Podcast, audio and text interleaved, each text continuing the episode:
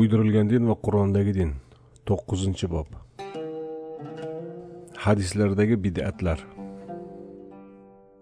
O'tgan boblarda ishora etganimiz o'ta muhim nuqtani shu yerda ba'zi yanglishlarni tuzatish uchun yana bir bor ta'kidlamoqchimiz.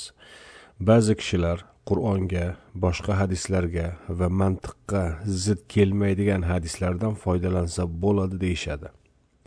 Hadislar qur'onga hadislar hadislarga yoki hadislar mantiqqa zid kelmagan taqdirda ham agar ular dinga yangi bir yondashuv yuzaga keltirayotgan bo'lsa yoki jannat yoki jahannam tasvirlariga ilovalar qo'shayotgan bo'lsa qur'onga ilovatan savob yoki gunohlar yaratayotgan bo'lsa qisqasi dinga ilovalar qo'shayotgan bo'lsa o'sha hadislar yoki hadislarni talqini ham ularning dinga kiritgan bunday bidatlari ham to'lig'icha rad etilishi kerak. Agar hadislarda dinga qo'shimcha yoki dindan kamaytirish bo'lmasa bunda bir muammo bor deb bo'lmaydi. Biroq bu hadislarni o'z kitoblariga kiritgan kishilar oldinroq ko'rganimiz kabi muammoli hadislarni naql etib o'tgan kishilar ekanini ham unutmaslik kerak. Qur'on o'zining barcha narsani ochiqlovchi yetarli va dinning yagona manbai ekanini ta'kidlaydi. Nahl surasi sakson to'qqizinchi oyatda shunday deyiladi. Senga barcha narsani mufassal ochiqlovchi to'g'ri yo'lga eltuvchi va musulmonlarga rahmat va mujda bo'lgan kitobni nozil qildik. Qur'onga ilovatan bir savob yoki gunohni olg'a surish nahl sakson to'qqizinchi oyatga hamda kitobimizning ikkinchi bobida keltirganimiz qator oyatlarga xilofdir shuning uchun har qanday hadis qur'ondan keltirilmagan bir narsani dinga qo'shimcha qiladigan bo'lsa ya'ni farz vojib sunnat makruh kabi kategoriyalar chiqaradigan bo'lsa bunday hadislar hamda ularning talqinlari qur'onning barcha narsani mufassal ochiqlovchi ekaniga asosan rad etilishi lozim. Endi qur'onda kelmagan biror hukm yoki buyruqni dinga ilova etuvchi hadislarga quyidagi o'n misolni keltiramiz. Birinchi yigirma yetti va yetmish marta ko'proq savob.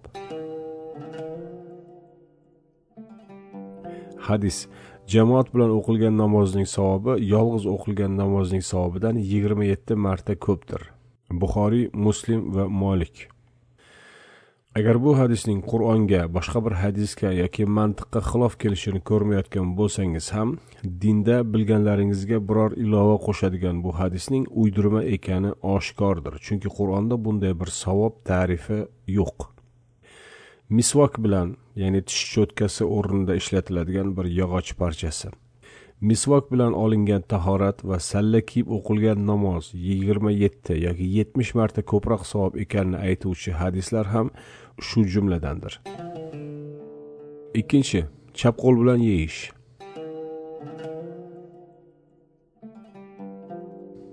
Hadis chap qo'l bilan yemangiz ichmangiz chunki shayton chap qo'l bilan yeb ichadi. Ahmad rivoyati. Ba'zi diniy jamoalarda chap qo'l bilan taom yegan bolalarni qo'llari bog'lab qo'yiladi. Mukkasidan yotib uxlagan bolalar tun yarmida turg'izib kaltaklanadi. Bola psixologiyasiga jarohat yetkazuvchi bunday muomalaning sababi esa yuqoridagi kabi hadislar.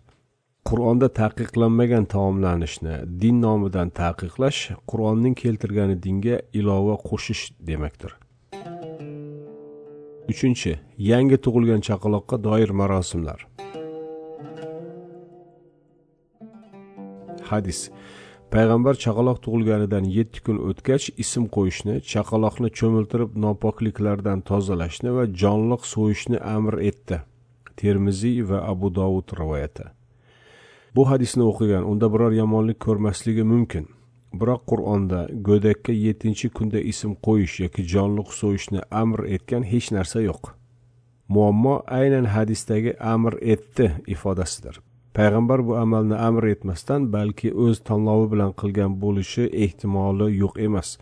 Umuman olganda bu amallarning qur'onga zid tarafi ham yo'q. Biroq dinda bo'lmagan bir amr va savobni dinga ilova qilishi bilan bu hadis ham uydirma sinfiga kiradi. Hadis mutlaqo zararli narsa ifoda etishi ham shart emas. Agar hadis biror yaxshi narsani savob yoki amr deya din nomidan taqdim etsa ham yoki zararli bir narsani makruh yoki harom desa ham dinga ilova keltirgani uchun yana baribir uydirma bo'ladi. Bunday uydirmalardan maqsad kitobimizning beshinchi bobida ko'rganimizdek dinni sevdirish uchun bo'lishi mumkin. Biroq nima maqsadda bo'lishidan qat'iy nazar xalq ijodini xoliqning diniga tiqishtirish xalq bilan xoliqni tenglashtirishdir. Bu esa dinga xiyonatdir. To'rtinchi qora itda nima gunoh? Tuya shaytondan yaralganmi? Hadis tim qora itlarni o'ldiringiz chunki ular shaytondir. Ahmad rivoyati. Qur'ondagi kahf surasida iymon keltirgan yoshlar va ularning itlari haqida qissa bor. Qissada bu yoshlar maqtaladi va qur'onning hech bir o'rnida itlarning zarariga biror so'z aytilmaydi. Mabodo bu oyatlar yodingizda bo'lmasa ham yoki payg'ambar masjidiga itlar kirib chiqib yurgani haqidagi hadislarni bilmasangiz ham yoki yuqoridagi hadis sizga mantiqsiz tuyulmasa ham birgina qur'onda zikr etilmagan amrni dinga ilova etganini ko'riboq bu hadisni va itlarga qarshi boshqa hadislarni ham rad etsangiz bo'ladi. Bunday hadislar it tahoratni buzadi kabi uydirmalar dastidan musulmonlar hayvonot olamidagi eng yaqin do'stlaridan uzoqlashtirildi. Aslida hayvonot olamiga taalluqli uydirma hadislar juda ko'p. Masalan xo'roz farishtani ko'rgani uchun qichqiradi yoki eshak shaytonni ko'rgani uchun hangraydi kabi muslim rivoyatida. Kalamush aslida yahudiydir shu bois tuya sutini ichmaydi kabi muslim rivoyati. Qarg'a fosiqdir kabi buxoriy ahmad rivoyati. Tuya shaytondan yaratilgan kabi ahmad rivoyati. Mushuk arslonning aksirishidan to'ng'iz esa filning aksirishidan yaratilgandir kabi al majruhin rivoyati. Tuya shaytondan yaratilgan kabi ahmad rivoyati. Bu hadislarning barchasi faqat dinni sog'lom aqldan yiroq va mantiqsiz sanalishiga xizmat qiladi. Endi qur'onning o'zidan dinni o'rganib bo'lmaydi deguvchilarga savol. Sizning diningizga ko'ra hadislar din manbai shunday ekan o'z diningizga sodiq qolgan holda eng sahih hadis kitoblarida kelgan ushbu rivoyatlarni ham qabul etmog'ingiz shart. Qabul etasizmi? Qabul etmaydigan bo'lsangiz u holda faqatgina qur'on ishonarli va dinning yagona manbai degan xulosa muqarrar. Agar bu hadislarni qabul etaveraman desangiz u holda sizga tavsiyamiz quyidagicha. Yana bir bor ushbu hadislarni o'qing so'ngra qur'onni o'qing. So'ngra bizning savollarimizni o'z öz o'zingizga berib ko'ring. Beshinchi idishlar kumush bo'lsa o'zgartirish kerakmi? Hadis payg'ambar bizga oltin va kumush idishda taom yeyish va suv ichishni man etdi. Buxoriy rivoyati. Qur'onda bunday bir taqiq ham hukm ham yo'q. Bunday ilovani dinga suqish qur'onni yetarsiz ko'rish qur'on ustida ilovalar qo'shish demakdir. Payg'ambarimiz allohning risolatiga o'zidan hech qanday ilova qo'shmaganini hisobga olsak bu hadis ham uydirma ekanligi ayon bo'ladi. Oltinchi uch barmoq kesgan to'rtinchisini ham kessin shu arzonroqdir. Hadis bir ayolning barmog'ini kesganning tuya jinsidan badali shundaydir. Bir barmoq uchun o'n tuya ikki barmoq uchun yigirma tuya uch barmoq uchun o'ttiz tuya to'rt barmoq uchun yigirma tuya. Musnad ahmad va molik muvattada keladi. Xoh erkak xoh ayol birovning barmog'ini qasddan yoki bilmasdan kesgani uchun badal o'tashida hech bir g'ariblik yo'q. Biroq qur'onda yuqoridagi kabi miqdor amr etilmagan. Balki odamlar o'z orasida o'z zamoni va makoni shartlariga ko'ra badal turi va miqdorini belgilab olaveradi. Bir zamonlar bunga o'xshash bir badal olingan ham deylik ammo buni har zamon va har makonda butun insoniyatga tadbiq etiluvchi hukm sifatida talqin etish uydirmadan boshqa narsa emas. Bundan tashqari yuqoridagi hukm mantiqdan ham yiroq. Qanday qilib uch barmoq kesishni badali o'ttiz tuya to'rt barmoq kesishni badali yigirma tuya bo'lishi mumkin. Yettinchi ayollaringizni xatna qildirganmisiz? Hadis ey atiya yupqa xatna qil chuqur kesma chunki yupqa xatna qonning ustga chiqishi bilan yuzni go'zallashtiradi va eri uchun yanada zavqli bo'ladi. G'azzoli ihyo ulumiddin qur'onda na erkaklarni va na ayollarni xatna qilish amri yo'q. Kimdir sog'liqqa foydali deya xatna bo'lishi mumkin ammo xatna bo'lishni istamasligi ham mumkin. Bu diniy bir vojibot emas. Ayollarni xatna qilish hadislar orqali dinimizga kiritilgan bir bid'atdir. Hadislarga ko'ra ayollar xatnasi chuqur kesilmasdan qilinishi kerak. Bu bid'at yuzni go'zallashtirarmish va erga ayoldan zavq olishni ta'minlarmish. Afsuslarki dinga suqtirilgan bunday ilovalar allohning dinini yashab bo'lmas bir ahvolga keltirib insonlarni keraksiz kadar chekishiga va dindan uzoqlashuviga sabab bo'lib keladi. Sakkizinchi qanday daraxt qanday tish va qanday teri? Hadis jannatda bir daraxt borki inson markabda uning ko'lankasini yuz yilda bosib o'ta oladi. Ibn moja muslim va termiziy rivoyatlari. Hadis jahannamda kofirning oziq tishi uhud tog'i qadar terisining qalinligi esa uch kunlik masofa qadardir muslim rivoyati. Hadis jahannam ahli otashda shunchalik kattaytiriladiki quloq yumshog'i bilan bo'yni orasi yetti yuz yillik masofa qadar bo'ladi ahmad rivoyati. Va yana bir hadis ummatimning faqirlari boylardan ko'ra besh yuz yil oldin jannatga kiradi. Termiziy va ibn mojja rivoyati. Qur'onda bo'lmagan bu tasvirlar jannatni va jahannamni anglash mavzusidagi bid'atlardir. Qur'onda jannat va jahannam ta'riflari yetarlicha berilgan ekan. Ularga ilovatan bu izohlarni qo'shish qur'onga yetarlicha ahamiyat bermaslikka olib boradi. Qur'onda bo'lmagan ko'plab jannat va jahannam manzaralariga hadislarda duch kelish mumkin. Bu ta'riflar xoh mantiqli xoh mantiqsiz tuyulsin hech birini jiddiy qabul qilmaslik kerak. To'qqizinchi tuya go'shti yeganga tahorat oldirish. Hadis. Payg'ambardan tuya go'shti yeyish haqida so'rashdi. Payg'ambar uni yesangiz darhol tahorat oling dedi. Abu dovud rivoyati. Qur'onda tuya go'shti tahoratni buzadi degan gap yo'q. Shu bois qur'onga ilova qilingan va dinni qiyinlashtirgan bu hukm ham bid'atdir. Ba'zi mazhablar mazkur hadisga tayanib tuya go'shti yegan yangi tahorat olishi kerak deyishadi.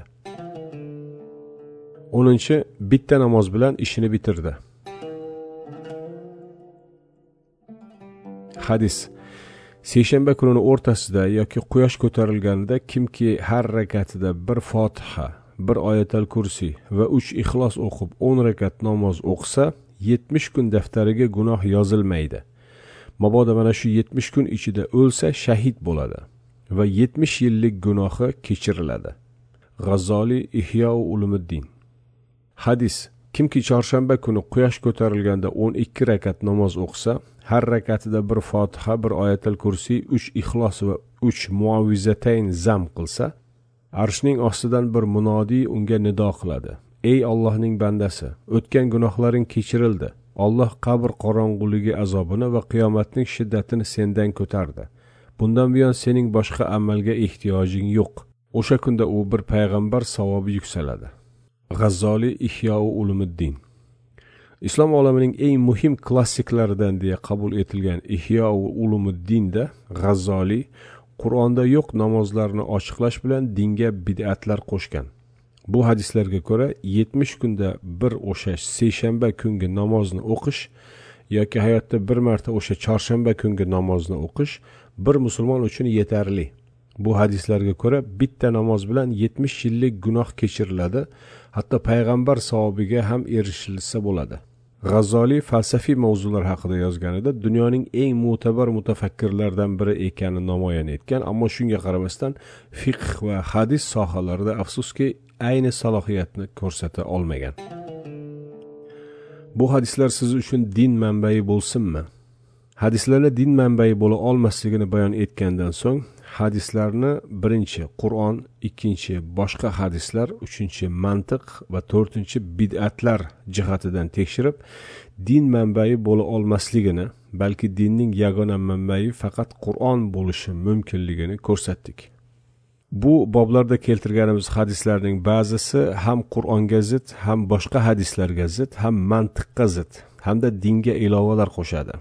Biz faqat to'rttala bobga ham dohil yoki ikki uch moddani ham qamragan hadislarni bir sarlavha ostida ko'rib chiqib bu hadislardagi muammolarni ochiqlagan bo'ldik. Kitobni ensiklopediya qilish maqsadimiz yo'q. Shu sababli har bobda faqat o'ntadan misol keltirdik. Umid qilamizki bu misollar qur'onning oydinligi va hadislarning qorong'uligini farqlay olish uchun yetarlidir. Endi hadislar din manbai deguvchilarga va ularga ergashib men hanafiyman yoki shofiyman yoki molikiy hambaliyman deguvchilarga savol bermoqchimiz. Siz mana shu hadislarni din manbai bo'lishga loyiq deb ko'rasizmi? Agar javobingiz yo'q loyiq deb ko'rmayman bo'lsa u holda barcha hadislarni va mazhabingizni tark etishga majbursiz. Chunki bu misollar hadischi mazhabchi zehniyatiga ko'ra eng mo'tabar eng sahih manbalardan olingan. Agar bu manbalar ishonarsiz bo'lsa hadischi mazhabchi zehniyati batamom cho'kadi. Mazhab degan hech nima qolmaydi. Hadis va mazhablar qolmagan bir vaziyatda esa din manbai faqat qur'on bo'ladi. Din manbai faqat qur'on ekanini anglagan bo'lsangiz mazhab va hadislardan olgan bilimlaringizni bir chetga surib qo'yingda. Bu dinning teoriyasi va praktikasini faqat va faqat qur'onga ko'ra o'rganishga boshlang. Eski bilimlaringiz an'analarga an'analar esa mazhab va hadislarga tayanganini esdan chiqarmang. Shu bois diniy zehningizni formatlab qur'onga ko'ra dinni eng boshidan qayta qurishga kirishing. Agar savolimizga javobingiz ha loyiq deb ko'raman bo'lsa u holda qur'onni takror va takror o'qing so'ngra albatta hadislarni ham o'qing so'ng bizning qo'ygan savollarga javob axtaring. Bu bobni ushbu oyat bilan tugatmoqchimiz. Naml surasi yetmish yettinchi oyat. Va haqiqatdan u qur'on iymon keltirganlar uchun bir to'g'ri yo'l rahbari va bir rahmatdir.